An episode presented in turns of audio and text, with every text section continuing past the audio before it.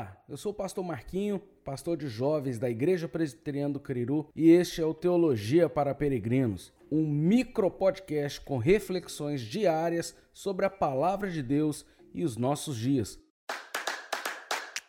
Bom, Durante toda essa semana, nós iremos conversar sobre a igreja. Afinal de contas, por que e para que eu preciso me envolver com a igreja, com o servir e com os ministérios? Se você está encontrando alguma dificuldade para responder essas perguntas, fica aqui comigo durante essa semana que eu vou tentar clarear um pouco nas suas ideias. E nesse primeiro episódio eu quero falar com você sobre um problema que nós temos muita dificuldade em reconhecer. A realidade é que nós vivemos uma crise de identidade e essa crise ela não está relacionada com a idade, com a etnia, com as nossas crenças e muito menos com a nossa busca desenfreada por aceitação nos grupos que fazemos parte. Ela está relacionada ao nosso posicionamento em relação a Deus. Deixa eu te explicar melhor isso e para isso nós precisamos precisamos voltar lá na história da criação. O argumento que a serpente usou para induzir Adão e Eva a comerem do fruto proibido foi o argumento de igualdade. Se vocês comerem do fruto, vocês serão conhecedores do bem e do mal, assim como Deus.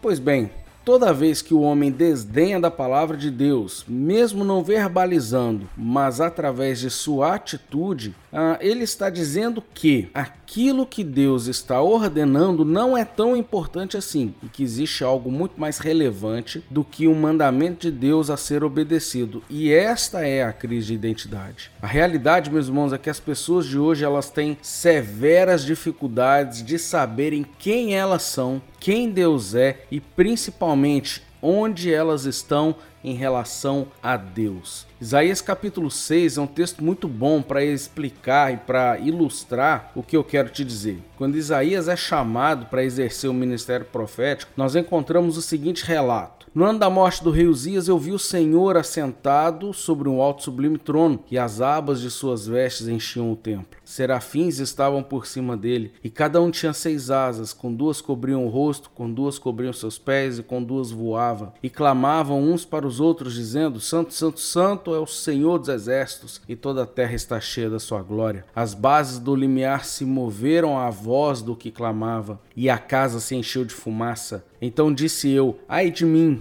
estou perdido, porque sou um homem de lábios impuros e habito no meio de um povo de impuros lábios, e os meus olhos viram o Rei, o Senhor dos exércitos. Olha só, Isaías reconheceu aonde ele estava.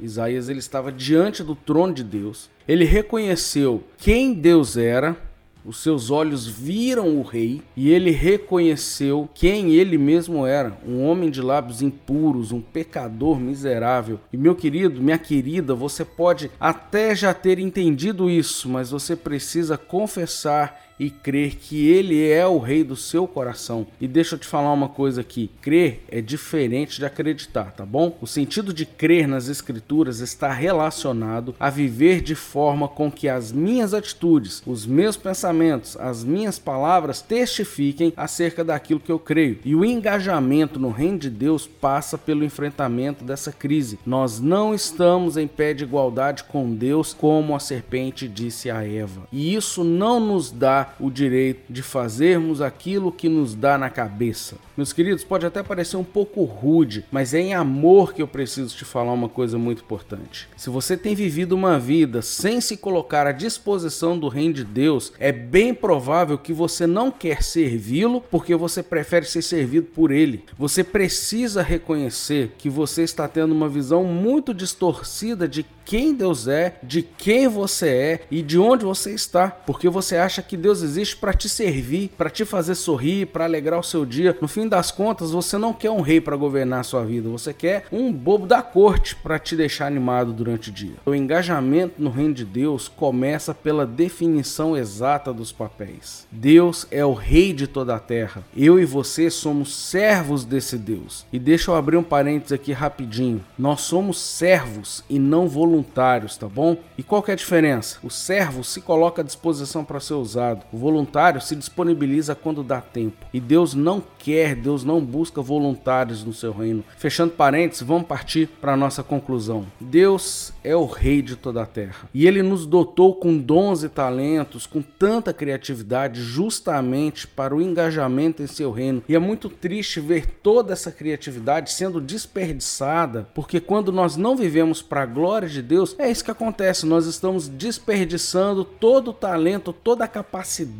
toda a criatividade que ele colocou em nós. Então pense nisso. Será que você já tem isso bem definido no seu coração? Deus é mesmo seu rei? Ou isso é apenas uma metáfora? Ou algo que você fala com a boca, mas não crê no seu coração? Lembre-se que o engajamento no reino começa com a definição desses papéis. Assim que Isaías resolveu essa crise de identidade, ele viu quem Deus era, quem ele mesmo era e onde ele estava. E a partir disso, Deus faz o convite que eu faço a você hoje: Quem enviarei? Quem há de ir por nós? E a resposta de Isaías foi: Eu estou aqui, pode me enviar. Bom, amanhã nós vamos falar um pouco sobre uma outra crise que dificulta o nosso engajamento no reino: a crise de comportamento, tá bom? Me ajuda aí dando seu feedback, isso é muito importante. Pode postar aí no grupo seus comentários ou até mesmo me enviar no privado o que, que você está achando desse primeiro episódio. Que Deus te abençoe poderosamente e até amanhã, se assim ele nos permitir.